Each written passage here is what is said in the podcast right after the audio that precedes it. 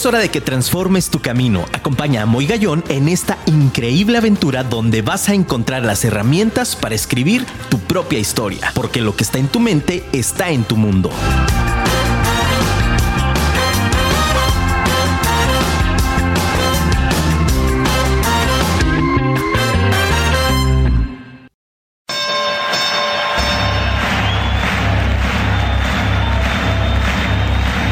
Ladies and gentlemen, to the main event.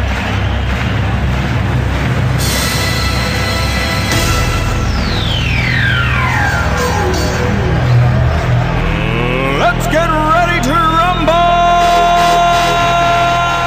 Muy buenas noches, ciudad de Guadalajara. Qué gusto saludarlos, de verdad. Aplausos, familia. Qué emoción esta tarde, 17 de mayo del 2022. ¿Qué crees, familia? Episodio número 50. ¡Woohoo! Qué padre de verdad celebrarlo con todos ustedes. Estamos muy contentos. Mandamos este traer toda la banda del pueblo. Mandamos también traer este cuetones. Viene también está la Virgen acompañándonos. No, bueno, ¿qué les puedo decir? Cerramos la calle, familia. Cerramos la calle, hicimos tamales, así es de que Dice Luisito, Luisito Ortiz, que está del otro lado de los controles. Mi querido Luigi, gracias por estar. Gracias familia por conectarse. Un episodio más de Vive tu historia con tu amigo Muy Gallón. ¿Y qué te puedo decir? Ya sabes, como cada martes, temas, increíbles temas que estoy seguro te van a seguir ayudando para tu construcción personal. ¿Y quién dijo, señores? ¿Quién dijo, familia, que el desarrollo humano es aburrido? Absolutamente nadie. Y hoy traemos un tema, familia. No, bueno. El ave fénix emocional. ¿Qué hubo? Así de sencillo, así de fácil, pero por favor escríbenos al 33 33 19 11 41. Te lo repito, despacito, ya sé, porque luego dicen que hablo muy rápido. 33 33 19 11 41. Mándanos tus WhatsApp, por favor. Mándanos tus audios. Ya hay personas del público que ya se atreven a mandarnos sus audios desde cualquier lugar del mundo. Gracias Sudamérica, gracias Perú, Colombia, Guatemala, Chile, Argentina, Uruguay que nos han escrito, el interior de la República, en Estados Unidos, en California, en Los Ángeles, en Chicago. Gracias de verdad a todas las personas de Reino Unido, gracias a las personas que nos escuchan en España también, a toda nuestra comunidad habla hispana. Gracias, gracias, gracias por seguir compartiendo y hacer más grande esta comunidad de Vive tu Historia. Y hoy, ¿qué te puedo decir familia? Tengo un gran, un gran gusto de presentarles a un amigo que de verdad para mí es un orgullo el tenerlo aquí en el programa. Es una persona que tiene una historia de vida impresionante, escritor, conferencista, coach de vida pero no solo eso, sino que además a través de, su testimonio logra transformar la vida de personas. Es inspirador, tiene un carácter y un temple impresionante. Con ustedes, familia, Heriberto Villecaña. Aplausos, familia.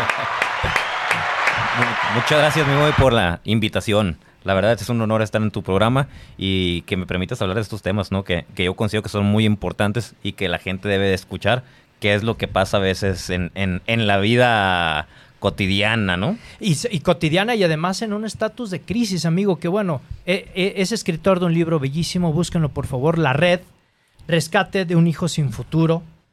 Mi queridísimo amigo Heriberto Villicaña, donde nos expone parte de su vida, pero desde las entrañas, sin tapujos, sin tabús. Ahora sí, que sin pelos en la lengua, dicen allá desde los moches, Sinaloa, mi querido Heriberto. Y lo padre que no, está, no nada más está contado desde mi punto de vista. Yo fui diagnosticado con un trastorno que se llama trastorno límite de la personalidad, déficit de atención y una lesión en el lóbulo frontal. Entonces uno es el que lo, el que lo padece, pero lo sufre todo el entorno, ¿no? Y yo me dediqué a recabar testimonios de toda la gente que lastimé física, mental, emocionalmente. Tuve la oportunidad de pedir perdón para para cuando busqué a las personas para hacer este libro y tuve la fortuna que me perdonaron y me mandaron su testimonio. No, y que además en esta recopilación, en este anclaje de vida que has estado recopilando, que, que de verdad estoy muy contento. Tengo mi ejemplar familia conmigo, estoy feliz porque además, bueno, una persona de 1981 con una corta edad, familia 40 años, créanme que la experiencia no lo marca la edad, lo marca justo esto, todo lo que has vivido y todo lo que has pasado. Para iniciar el programa, porque yo entiendo que una hora se nos va rapidísimo. Yo quiero ir directo al grano, amigo, porque me parece que hay muchos temas que podemos abordar. Desde esta parte de Ave Fénix, ¿por qué le pusimos Ave Fénix familia? Porque es, es eso, resurgir de entre las cenizas y poder hablar también de lo que significa la salud emocional. Pero eh, quiero iniciar preguntándote, como siempre, ¿quién es, quién es Heriberto Villicaña? Fíjate que, ay, siempre que me preguntan quién es Heriberto Villicaña. Eh, me cuesta trabajo el, el describirme, ¿no? Eh, como que ese, siento que como que el, el, el- el- como si hablara el ego, ¿no? Claro. Pero Heriberto Villicaña es una persona que ha salido adelante, una persona que quiere poner un granito de arena a la, a la sociedad. Heriberto Villicaña es una persona que pasó por anorexia, bulimia, alcoholismo, drogas, tengo varios intentos suicidas.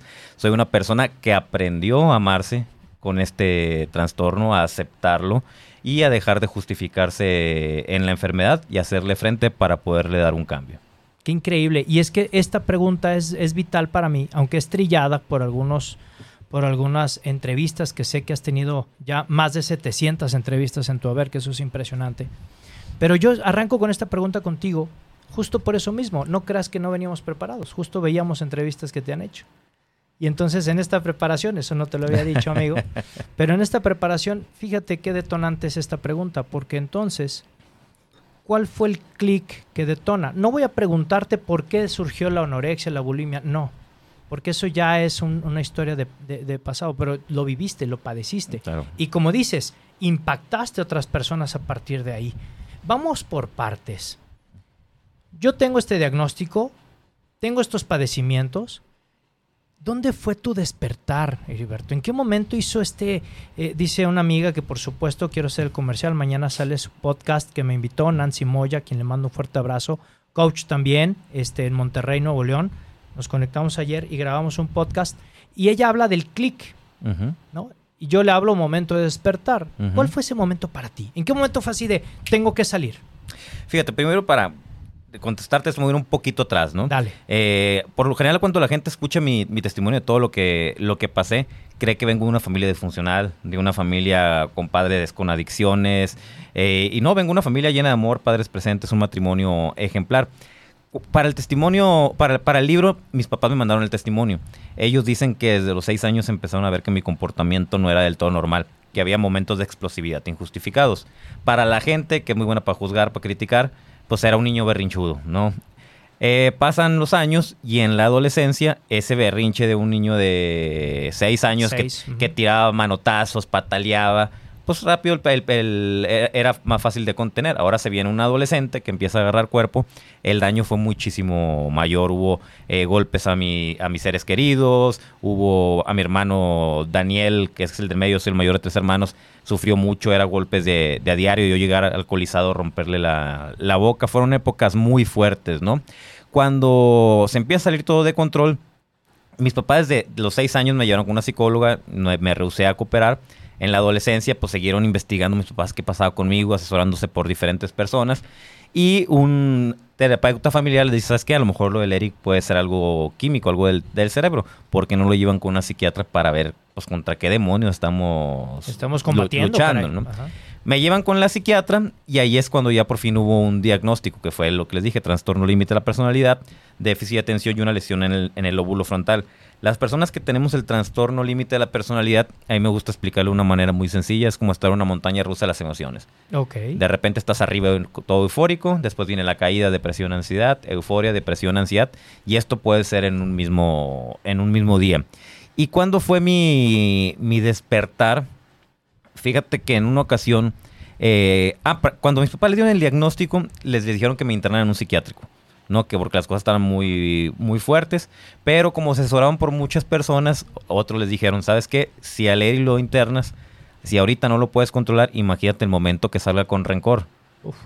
Va a ser peor. ¿no? Entonces di- decidieron que la mejor medicina iba a ser el amor. Va a ser, iba a ser contraproducente desde la ira. Así es. Qué, buen, qué buena estrategia. Entonces dijeron que la mejor medicina iba a ser el amor, iban y empezaron a cambiar toda la manera de, de- de educarme y la manera de, de educar a mis hermanos, ¿no? De, de- de- de- empezaron a hacer estrategias, de ahí viene el nombre de la red. La red son todas las estrategias que hizo mi familia para ayudarme y toda la gente que se sumó a esa red de apoyo, ¿no?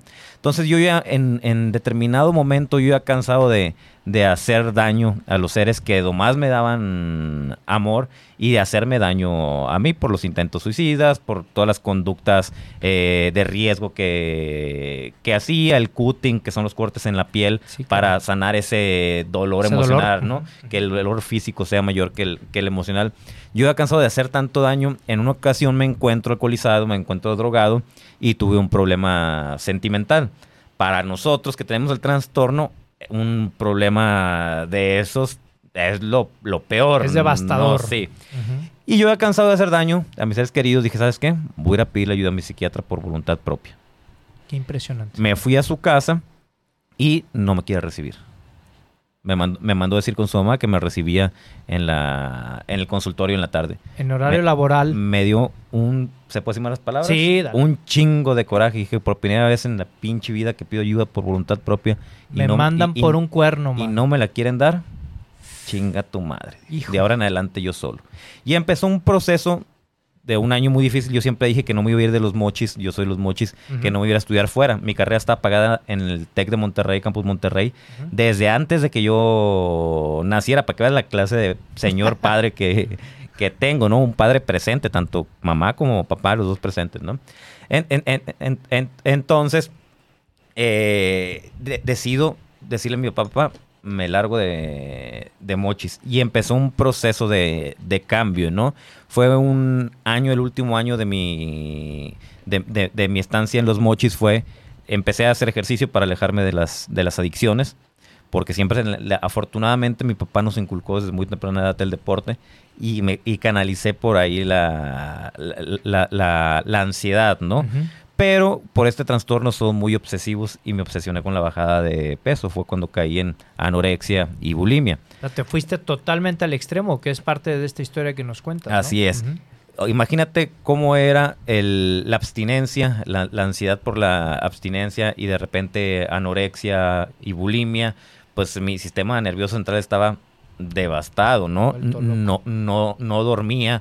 En mi cuarto era poner papel aluminio en las ventanas para que no me entrara nada de luz. Me conformaba con llegar al, al cuarto, cerrar los ojos y así descansar.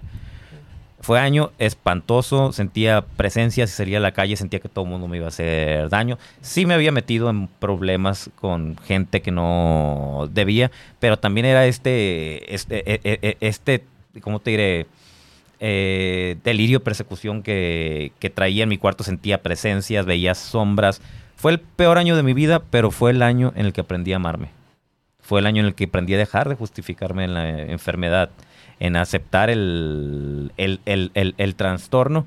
Y fue el año que me sirvió para mucho de autoconocimiento, saber quién es Heriberto Villicaña y de qué era capaz. En ese, en ese momento fue cuando tomó la decisión pues, de salirme de los mochis, pero ahí fue el, el haber tenido ese, ese problema emocional y que mi psiquiatra no me quisiera Recibir. recibir, fue el punto, el minuto que cambió mi destino, diría por ahí.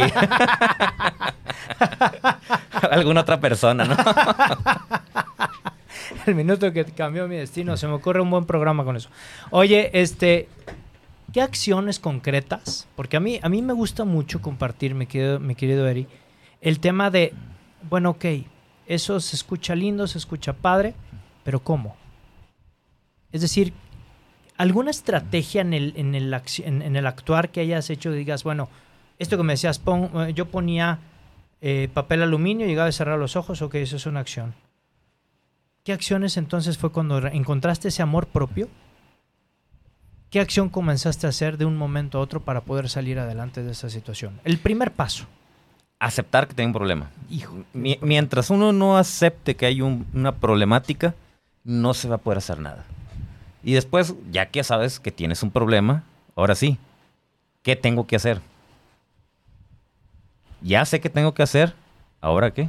Pues hay que llevarlo a cabo. Claro. No, porque tener la, la- la teoría y no llevarlo a la práctica de qué, Eso es lo más complicado. de- de- de- de qué sirve, ¿no? Y después eh, pues evalúa, ir evaluando los resultados. eh, somos humanos, cometemos errores, ir ajustando, eh, seguir, seguir en, en constante crecimiento, porque a final de cuentas soy humano. Tengo, tengo desde los 17 años trabajando en mí, tengo 41 y es un trabajo de día a día que si bajo la guardia, damos pasos para atrás.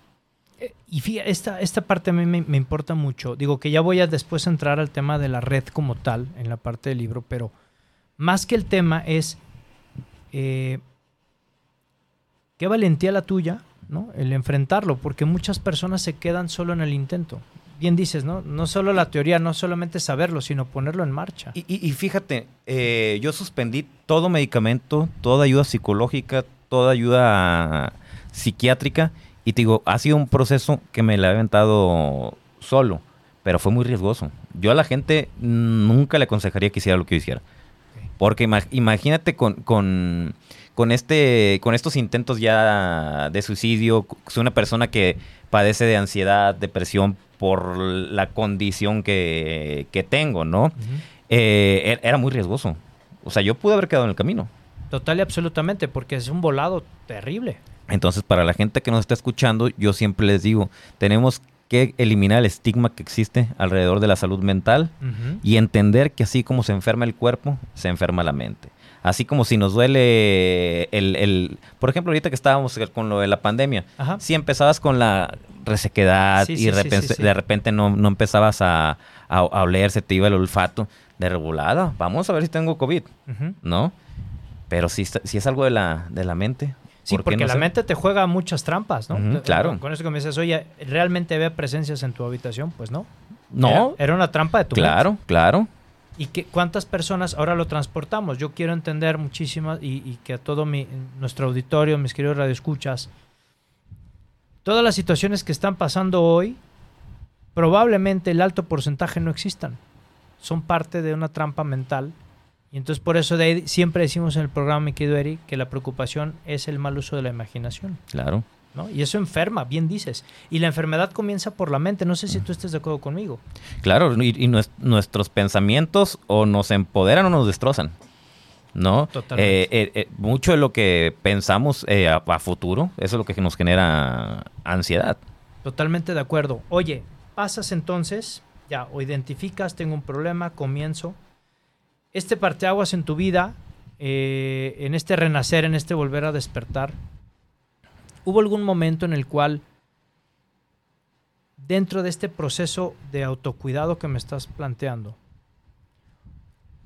cuando este intento de suicidios fallidos que, que- que nos platicas, ¿cómo es que llegas a la conclusión de querer sanarlo desde el pedir perdón a los demás? ¿En qué momento nace esta idea de decir, ok, voy en este camino, me voy reconstruyendo, estoy solo, dejo medicamentos, dejo acompañamiento?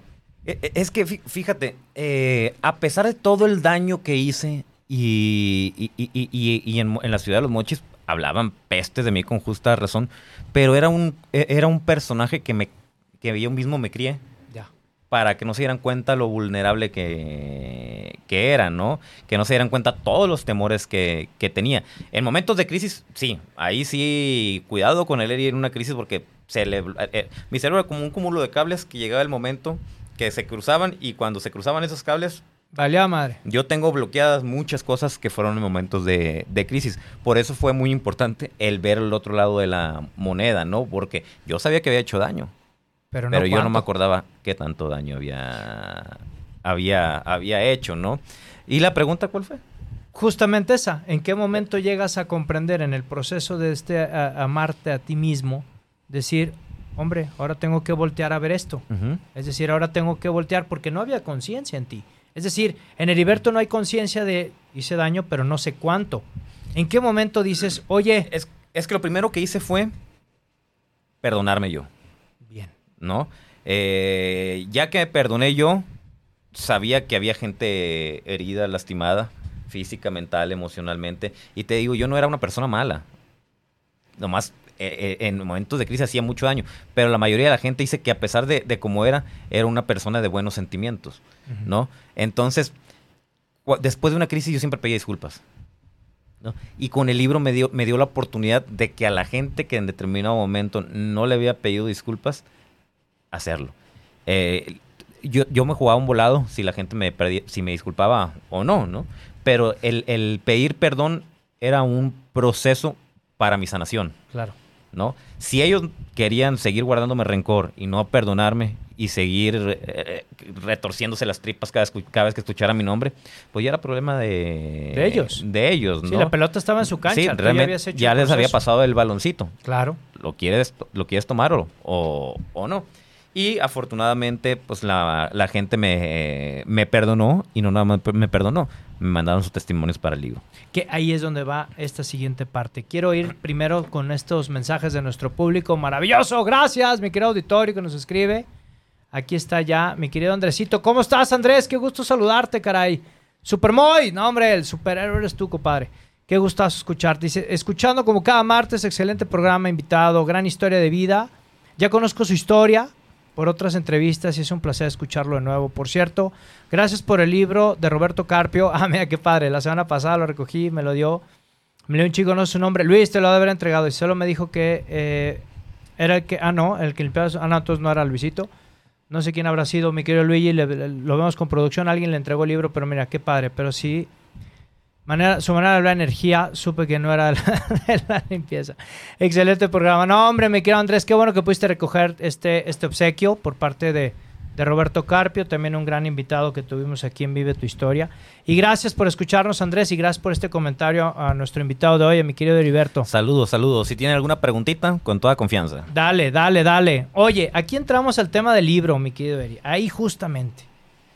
Y conste familia que no hemos preparado, la- bueno, él no sabe las, la- las preguntas porque siempre, ya saben familia, nos gusta hacer que esto fluya de una manera natural. Llega el tema del libro y en qué momento, dice Heriberto Bricaña, oye, toca hacer un libro. Fíjate que soy una persona que no le gusta que le digan que no, Ok. ¿no? Eh, a mí me dijeron que yo soy egresado a la Universidad Panamericana.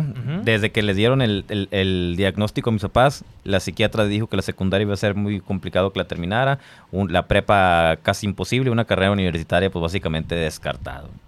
Tomo la decisión de, de irme a estudiar fuera, a la Universidad Panamericana, porque todo el mundo me dijo que no era para mí, que no me iban a aguantar, que no tenía hábitos de estudio, que el déficit de atención. Y dije, ah, no, pues voy a la, a la UP. Te había dicho que mi carrera estaba pagada en el TEC de Monterrey, pero la, la UP era la, la universidad que más en contra de mi personalidad era para mí, ¿no? Entonces dije, no, es, yo quiero la, la UP. Va a ser ahí. Y estando en la UP, eh, yo todas mis materias, pues era, me las pasaban, las copiaba, menos lo que era cálculo integral y. Es que me costaba mucho trabajo el estudio. ok. Por el déficit demasiado trabajo, pero los números se me daban. Llego a la universidad y la misma materia la curso y la repruebo. Entonces, me dice mi mamá, mi papá, bueno, ve, ve con una psicóloga a ver qué está pasando. Y nos dimos cuenta que mi, mi cerebro me quería sabotear en este proceso de, de crecimiento, ¿no? Ok. Y ahí hablando con la psicóloga, yo, yo le platiqué que yo era muy amante de platicar mi, mi, mi vida, porque a lo mejor a alguien le podía servir y era una manera de yo seguir trabajando hacia mi persona, ¿no? Si yo te cuento quién, quién fui, tengo que demostrarte que realmente hubo un cambio. ¿no? Entonces era un constante estar, estar trabajando. Y cuando le platico eso a la psicóloga me dice, yo te recomiendo que no platiques tu vida. ¿Por qué? Porque pasaste por cosas muy fuertes y la gente lo puede tomar en tu contra y se te pueden cerrar muchas puertas, llámese en lo laboral, amistades, X o Y, ¿no? Cuando me dijo eso, ¡tling! se me vino a la mente que Gisela, que le vas a leer en, en el libro, fue una muchacha que trabajó por muchos años ahí en la, en la casa ayudando en las labores domésticas. Un día me dijo, Eri, yo podía escribir un libro de todas las chingaderas que me hacías. Híjole. Entonces en el momento se me vino eso a la mente y dije, ¿sabes qué? Voy a escribir un libro. Pues no te voy a hacer caso y además, ¿qué crees? Lo voy a publicar. Entonces, curiosamente, cuando le pido el testimonio a Gisela, me llamó mucho la atención que empieza con la fecha exacta y- del día en que entró a trabajar a la casa. Me manda como cinco o siete hojas por los dos lados. La leo, pues me- se me salen las lágrimas de ver todo lo que, lo que decía. Pero le pregunto, oye, Gise, ¿cómo te pudiste acordar exactamente el día en que entraste a trabajar a la casa? Me dice, desde el primer día que entré, me empezaste a molestar. Pero me encariñé mucho con tus hermanos y tus papás platicaron mucho conmigo de que, de que se estaba trabajando para, para que, que hubiera un cambio en, en tu, en tu persona. Y pues decidí quedarme. Y lo que te pasé fue mi diario. Como yo no podía irme de tu casa a mi casa y platicar lo que pasaba en la casa de los Villicaña, me, Me puse a escribir. desahogaba escribiendo, porque si yo platicaba, no me iban a dejar regresar. Imagínate cómo iba a, poner, a platicarle a mis papás que, que me amenazaste con una pistola. Ay, Dios santo de mi vida. ¿Cómo, cómo, cómo iba a decirle a mis papás que llegué a recibir golpes tuyos? ¿No? Entonces, era la manera de, de desahogarse. Y eso fue lo que me envió para el libro. Y es interesante porque en este tramo de tu vida, justamente también, eh, cuando empiezas a hacer esta recopilación, ¿hubo personas que te cerraron las puertas? Fíjate que no hubo personas que me cerraran las puertas. Hubo personas que no creyeron en, en que lo iba a hacer. ¿No? Fue- ¿Pero compartieron el testimonio o no? Al- algunos no. Ah. fí- Fíjate que, que, eh, algunos muy, muy cercanos que yo dije, ah, sí me, sí me van a apoyar, no me, no me los enviaron creyendo que no lo iba a hacer. Ya. ¿no? Eh, curiosamente, los que más sufrieron, ellos sí fueron los que me enviaron. Qué interesante.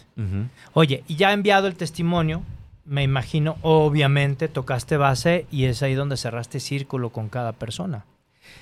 O sea, yo, me había perdonado, ¿no? Pero sí fue un, como tú dices, un, un- un cerrar ya el, el círculo. O sea, ya estaba en paz yo, pero sí, sí, sí sentí como que el, el hacer eso fue más sanador para ellos. Claro. Te digo, porque como yo ya me había Si tú ya estabas en paz contigo, Sí, claro. pero yo me refiero en, en llegar y tocar base, que eso no es sencillo, amigo. O sea, de verdad no es sencillo. El, el decir, ok, yo ya me perdoné, ya estoy eh, de alguna manera en equilibrio, estoy trabajando de una manera constante, sí, pero a los que dejé en el camino, qué arriesgado es volver a llegar y decir, aquí está el que te golpeó, aquí está el que te sacó la pistola, aquí está el que te, te reventó la boca, aquí está el que hizo que rompieras tu relación, aquí está el que...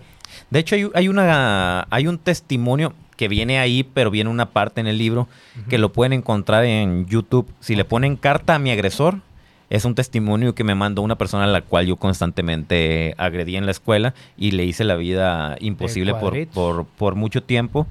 Y cuando leía su testimonio también, en cuanto se lo pedí, él sí me sorprendió. Yo le dije, remóntate a aquella época y haz de cuenta que me tienes con los ojos tapados, los, eh, con los ojos tapados, la boca tapada, pies y brazos amarrados. Y dime lo que nunca te atreviste a decirme en aquella época. Entre más honesto seas, más me va a servir. Y me tiró lindo y bonito. Y esa persona me lo mandó.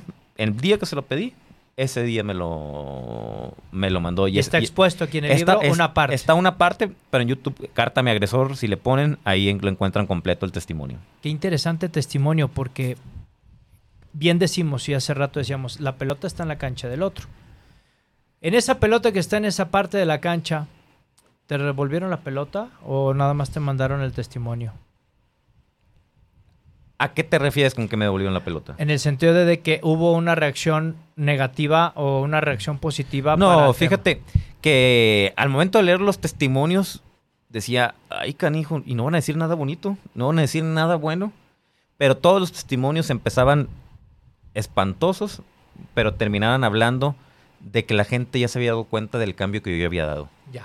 O sea, ya ante la, ante la gente, el Heriberto de aquella época, pues ya, ya había redes sociales, ya, ya, ya, ya todo, ya veían mi, mi, mi- vida, que muchas veces la- la- lo que publican en redes sociales no es lo, lo que realmente es. En mi caso, yo sí publico, es lo que es. Yo, yo, yo no publico una cosa para, para aparentar. Ah, sí, yo también. De hecho, subí lo del, lo del mail del viernes que nos mandaron. Por supuesto que, oye, hay un tropiezo, sí, hay un tropiezo. Y no me da Pe- pena decirlo. Pero ¿por qué tropiezo?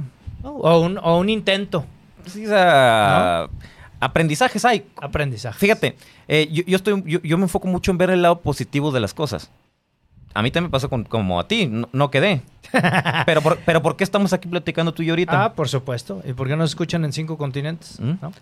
Así es. Entonces, hay, hay que verle el, el- el no vivir en modo víctima y- y, ver qué, qué cosas positivas podemos sacar de cada evento que nos Claro. pasa en la vida. Pero tienes razón. A veces, eh, eh, como, como lo expuse, ¿no? En el texto yo decía, bueno, pues no solamente hay que compartir los triunfos, sino también de dónde venimos. Claro. Que eso es lo que habla la red. Claro, claro. Toda esta contención y todos los testimonios que vamos a encontrar aquí, que estoy seguro, familia, les van a brindar una inspiración padrísima. De hecho, por ejemplo, ahorita que recibí el, el premio, salimos de la premiación Ajá. y mi mujer me dice, ¿cómo te sientes? Le digo, sí, contento, qué padre que, que esto es gasolina pa- para mí recibir un premio, pero ya pasó. Ahora que sigue. ¿Qué sigue? Vamos, vámonos para, para adelante, ¿no? Porque bien, el, el, el, el ego es cabrón y el ego podría... Sí.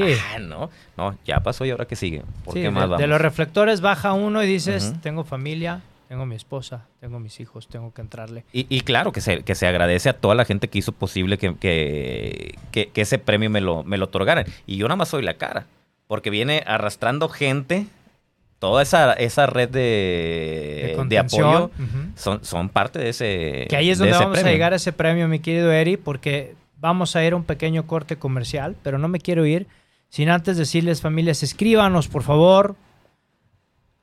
Mándenos sus preguntas si tienen inquietudes, porque no te puedes ir del programa.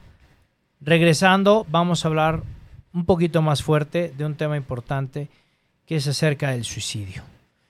Hoy que tengo una persona con este tema, me parece que es algo muy importante porque como Ove Fénix, mi querido Heriberto Villicaña, a través de la red Rescate de un Hijo Sin Futuro, nos está enseñando un testimonio de vida de cómo se hace contención, de cómo se cierra círculos, pero sobre todo, cómo transformar su vida para siempre. No nos vamos familia, regresamos después de este pequeño corte comercial para agradecerle infinitamente a todos y cada uno de nuestros patrocinadores que hacen posible que estemos aquí detrás de este micrófono con una responsabilidad de poder sumar con un gran bloque de cemento en esa construcción personal para encontrar tu mejor versión.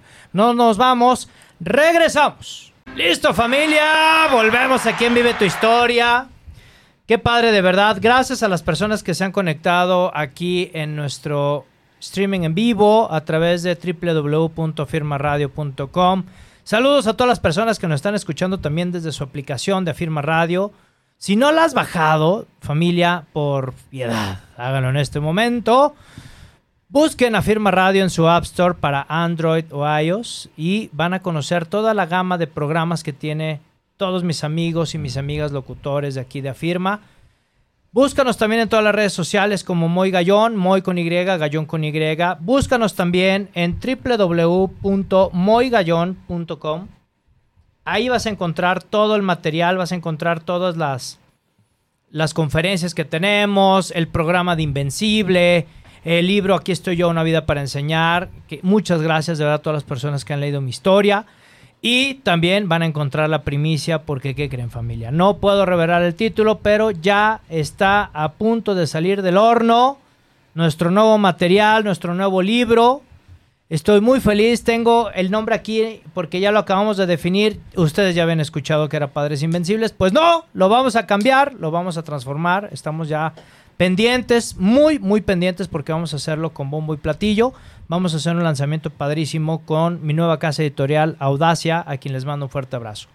Gracias de verdad. Y bueno, oigan, háblale al vecino, a los amigos, a los hermanos, a los tíos, por favor, háblales. Diles que ya volvimos en Vive tu Historia. Márcala a tu ex. Y dile, por piedad, ya está Vive tu Historia, para que puedas, y también, porque no tus enemigos, márcales para que también se lleven esta parte de superación personal y podamos realmente sumar en la vida a todas las personas. Vamos con comentarios. Estoy aquí con mi querido amigo Heriberto Villicaña, que bueno, ya, ya expolió un poquito la segunda parte, pero está bien. Porque, ¿qué creen? Pues bueno, ganador del galardón al mejor o al, o al mejor influencer, al, que tiene mayor influencia en Guadalajara. Como speaker, él es el ganador de este galardón que lo obtuvo hace un par de semanas. Muchísimas. La semana pasada, la semana pasada sí, uh -huh. apenas, está recién también salió del horno. Y pues bueno, qué, qué padre el tenerte hoy aquí en el programa, mi querido Heriberto. No, muchísimas ¿Eh? gracias. Un gran honor. Oye, pues bueno, volvemos y yo prometí que esto se iba a poner intenso y dije, vamos con, con, mensajitos. Oye, es que me da mucha risa familia, les voy a platicar algo muy personal porque estamos conversando aquí tras bambalinas y traemos un chorro de cosas bien en común, mano. Yo, yo también tengo esta dificultad de déficit de atención, pero bueno, por eso es que de repente hay cosas que hay que enfocarnos. Y nos dice Carla Sánchez desde Chicago, gracias por escribirnos, de verdad, como cada martes. Dice, muy buenas tardes, equipo de Vive tu Historia. Tengo una pregunta para tu invitado. ¿Qué obo? Ahí está, mi querido Heriberto. ¿Puedes leerla, por favor, amigo? Más vale. Eh, de antemano, mi más sincera felicitación y admiración por la valentía, coraje y agallas de agarrar sus demonio- su demonio interno y hacerle frente. La pregunta es, ¿cómo, un- cómo una persona con esas características logra perdonarse a sí mismo? ¿Cómo identificas primero lo que tienes, lo que tienes que perdonarte y después cómo hacerlo? ¿Qué hubo? Qué buena pregunta. ¿Qué le ¿Cómo? dirías a Carla, man? Ahora, ahora déjame leerlo en, porque leí, ahora léemelo tú otra vez. Yo leí, pero no leí. Tengo déficit de atención. Sí, pues por eso te puse a leer a ti, mano. Ya somos dos. Tenemos problemas, producción. Ahí te va. Dice, de antemano, mis más sinceras felicitaciones y admiración por la valentía, coraje y agallas de agarrar tu demonio interno y hacerle frente. La pregunta es, ¿cómo una persona con esas características logra perdonarse a sí mismo? Pues es una parte de la, de la sanación, ¿no? Si no te perdonas, vas a ir cargando con eso. Ya, lo que hice, ya lo hice. No lo puedo modificar. Lo que sí puedo modif- modificar es cómo voy a actuar de aquí en adelante. Bien. Entonces decidí soltar el pasado. Tuve la, la- la- la- la- la oportunidad de reprogramar mi mente y, y de ver cómo de algo tan negativo pude haber sacado algo, puedo, puedo sacar algo positivo. ¿Qué, apre- qué aprendizajes me dejó esos eventos? ¿no? Ahorita te puedo decir que si pudiera regresar el tiempo y cambiar algo o nacer sin el trastorno, no lo cambiaría. Todas las batallas que he ganado, todos los logros que he tenido, todo el aprendizaje que me ha dejado, gracias a lo que viví, soy quien soy y estoy haciendo lo que estoy haciendo. Totalmente de acuerdo. Si no hubieras tenido todas esas experiencias, hoy no estuvieras aquí. Entonces el, el- el- el- perdón, pues es- eh, era para mi conciencia esté tranquila. Y sí volteo para atrás constantemente para recordar quién fui y quién no quiero volver a ser. Y seguir en este, en este camino. Que fíjate que ahí viene una frase que a mí me gusta mucho compartir, si me lo permites, mi querido, mi querido Eri. Eh, te, te platico del lado oscuro porque es de donde allá donde vengo. Ujú. Así es. O sea, creo que eso es importante. Y esta otra pregunta, a ver qué le puedes contestar a Carla. Y así como a ella, a muchos de nuestros radioescuchas que creo que también pueden plantearse esto. ¿Cómo identificas primero lo que tienes que perdonarte? O sea, ok, porque el perdón, lo que está planteando Carla aquí es, ok, puedo perdonarme, pero ¿cómo identifico en dónde primero debo de perdonar? ¿Qué es la, eh, qué área? El daño a los demás, el daño que me hice a mí mismo, el daño que le hice a mis papás, a mis hermanos, o sea, Pues que al final de cuentas tienes que perdonarte todo. ¿No? Porque si. Si, si, si, si me perdono el daño a mis, a mis papás, pero no me perdono el daño que me hice yo, ahí lo voy a estar arrastrando. Y voy a estar viviendo en modo víctima en ese, en ese aspecto. El otro lo superé. Pero ¿y este? Y que, y que forma un anclaje, ¿no? En es. ese cuadrante de víctima que muchos, muchos de pronto podemos caer. Ya lo hice. Por ejemplo, yo, yo, yo padezco mucho de, de reflujo y, y ahorita ando ronco porque el- el- los jugos gástricos me queman.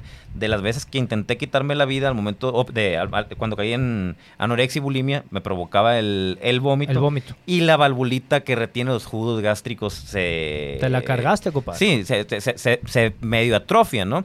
Entonces digo, a ver, son precios que estoy pagando por lo que hice en el pasado. Y ni modo, ya lo hice. Si, si puedo modificarlo, pues es tomar medicamento y eso, pero ya lo hice, o sea, no puedo cambiar el pasado. Claro. El pasado ya está, ¿no? Yo lo veo nada más para, para buscar el, el aprendizaje y quién no quiero volver a hacer.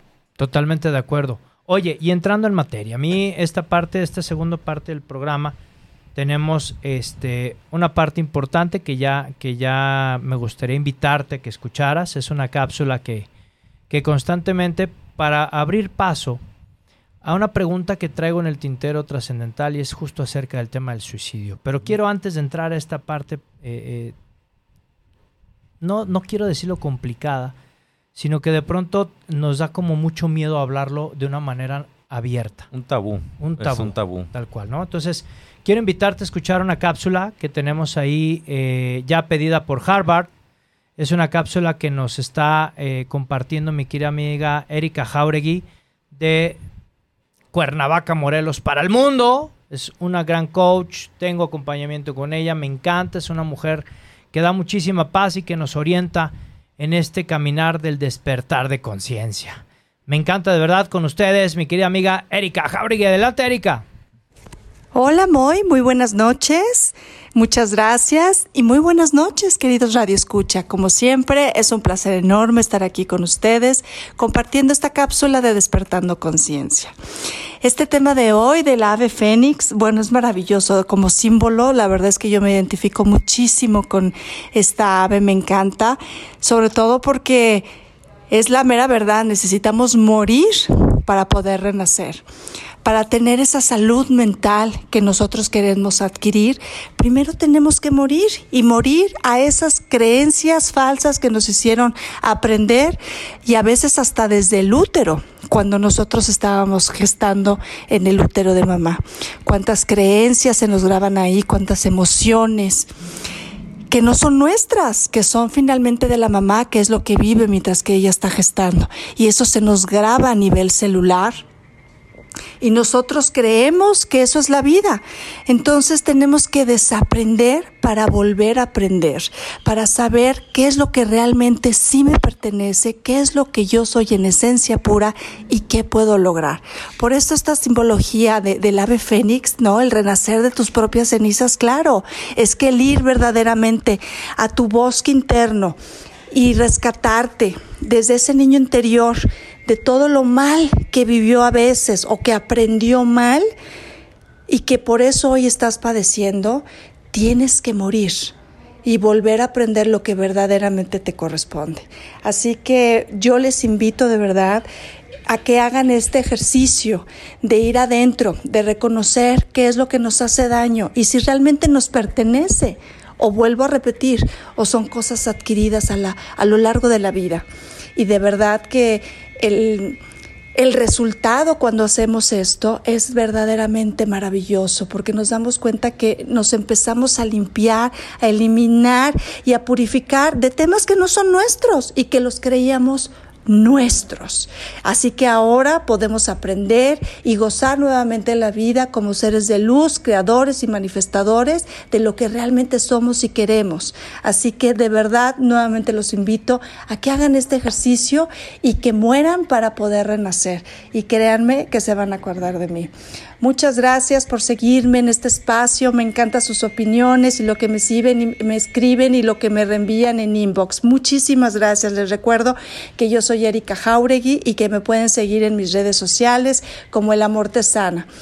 Gracias, gracias, gracias. Y como siempre nos vemos cada martes aquí, ya que es un placer poder hablar de estos temas que nos ayudan a despertar la conciencia. Gracias, muy, muy buenas noches a todos. Bye, bye. Muchísimas gracias, mi querida Erika Jauregui. Como nos dijo, síganla por favor en sus redes sociales, El Amor Te Sana en Instagram, en Facebook. Gracias de verdad por formar parte de este, de este gran equipo de Vive tu Historia con tu amigo Muy Gallón. Mi querido Eric, eh, qué importante esto, por eso quería yo primero lanzar la cápsula para poder llegar a este tema. Porque me, parece muy importante eh, esto que nos plantea también Erika sobre el tema del morir. Pero eh, en esta parte, ¿qué es lo que busca el suicida? Muchos dicen que es por cobardes, otros dicen que es por, llamar la atención, otros dicen que es por valientes.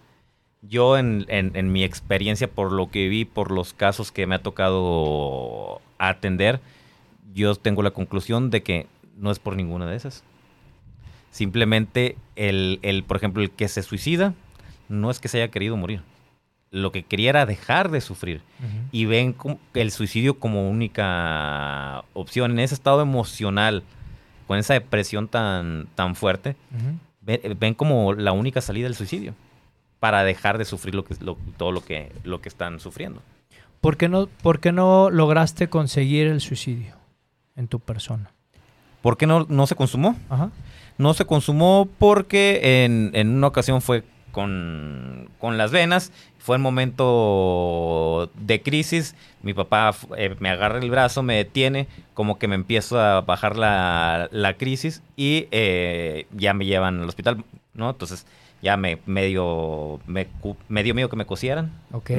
No, me cosieron, por eso me quedó así de, de fea. En otras ocasiones fue por, por pastillas. Entonces de repente me encontraban tirado ahí en el, en el cuarto, de repente me veían ya que traía otro color, que es como morado, y decían, ¿sabes qué? Ya se empastilló, vámonos al, al hospital. No fue algo planeado, fue en, en- en- en momentos De crisis. de, de- de crisis, ¿no? Bien, y que sobre todo esta contención de la Claro. cual hablas en el libro, pues obviamente en este estar al pendiente, pues por supuesto. ¿no? Oye, si tú hoy tuvieras una persona y que yo estoy seguro que a lo mejor, mi querido Radio Escucha, tienes a una persona que pudiera estar pasando por esta situación, o tú mismo, tú misma estás en esta situación, en esta intimidad que estamos contigo, porque estamos en tu dispositivo, una charla con, con Heriberto, con un servidor y contigo.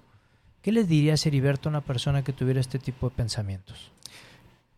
Que al final todo pasa, ¿no?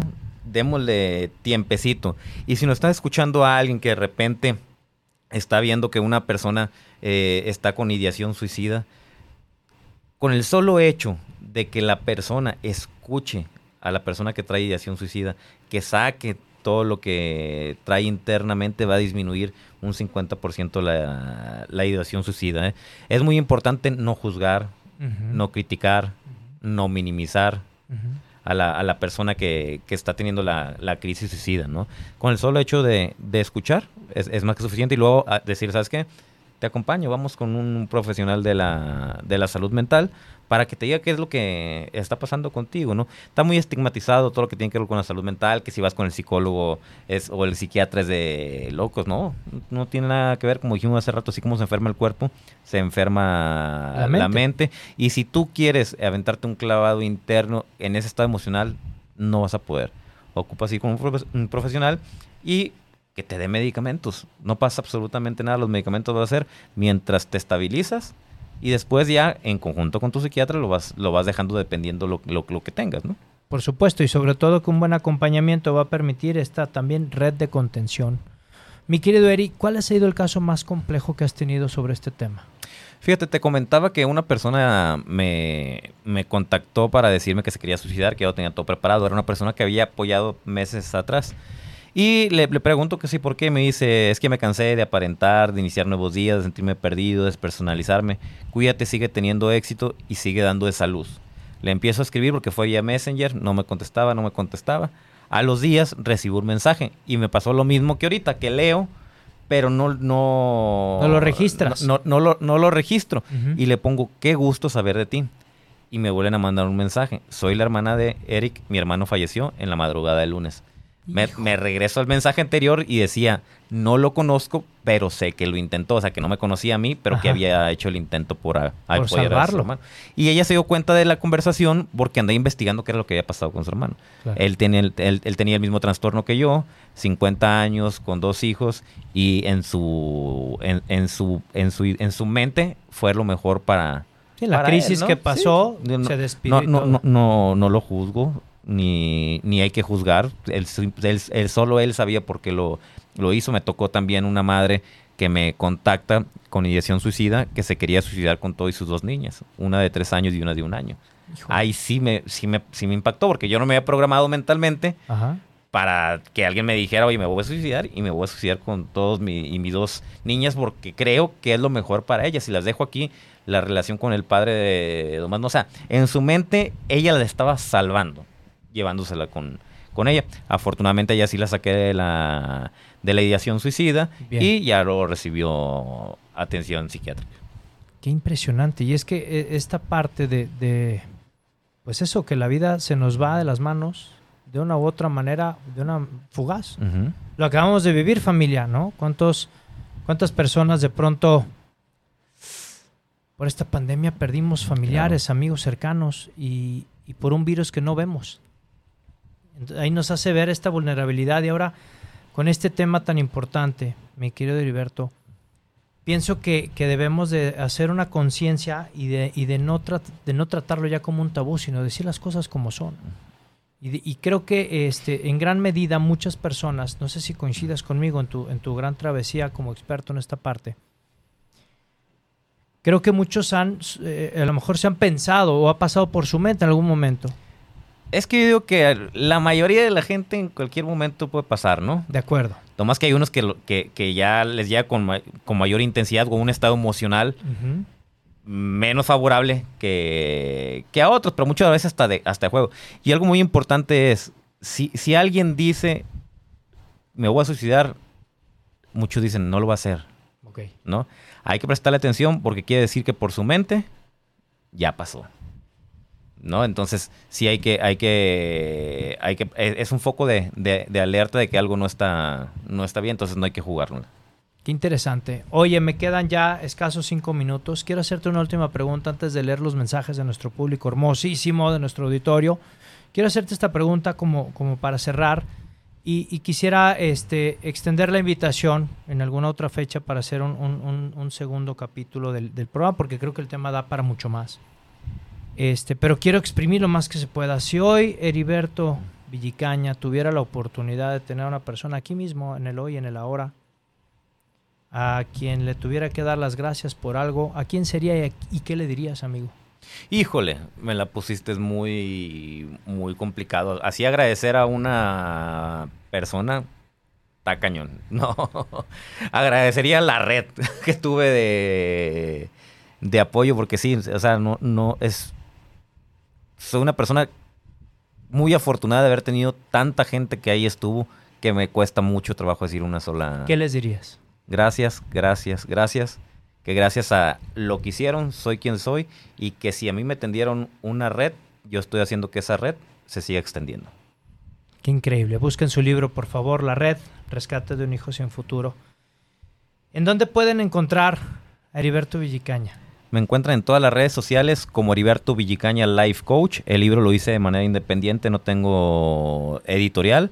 O al WhatsApp 3312 73 66 60. Heriberto Villicaña Life Coach, WhatsApp 3312 73 66 60. Ahí está. Para que busquen a mi amigo, vamos con más mensajitos de nuestro público maravilloso. Nos quedan ya tres minutitos. Vamos aquí a leer.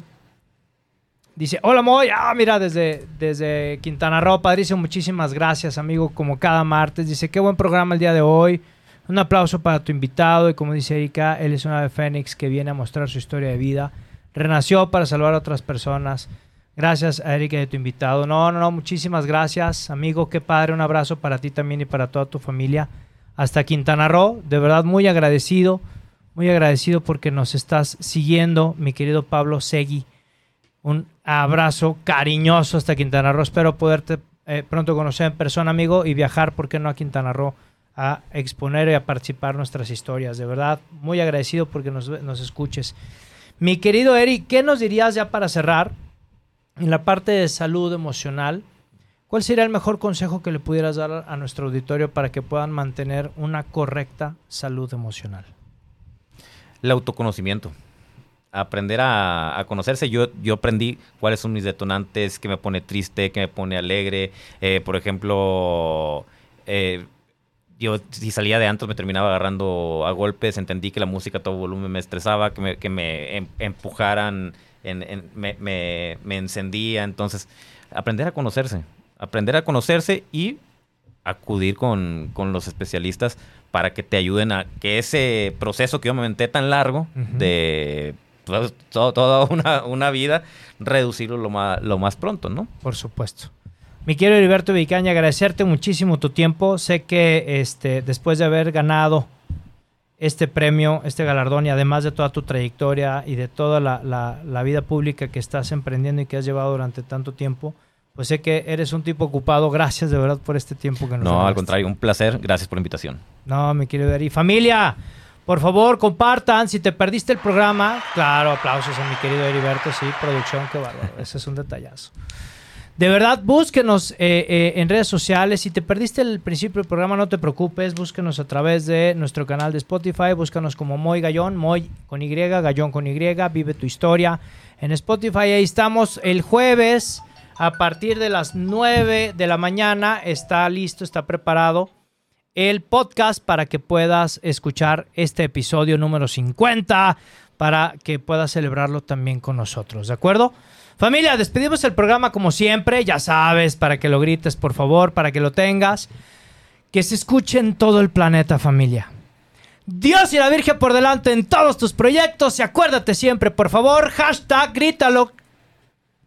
¡Ah! Que lo escuchen tus vecinos. Que lo escuche tu ex. Lo que está en tu mente, claro familia. Lo que está en tu mente está en tu mundo. Nos vemos el siguiente martes a las 8 de la noche en Vive tu Historia con una historia impresionante que te va a encantar. Hasta pronto. Chao.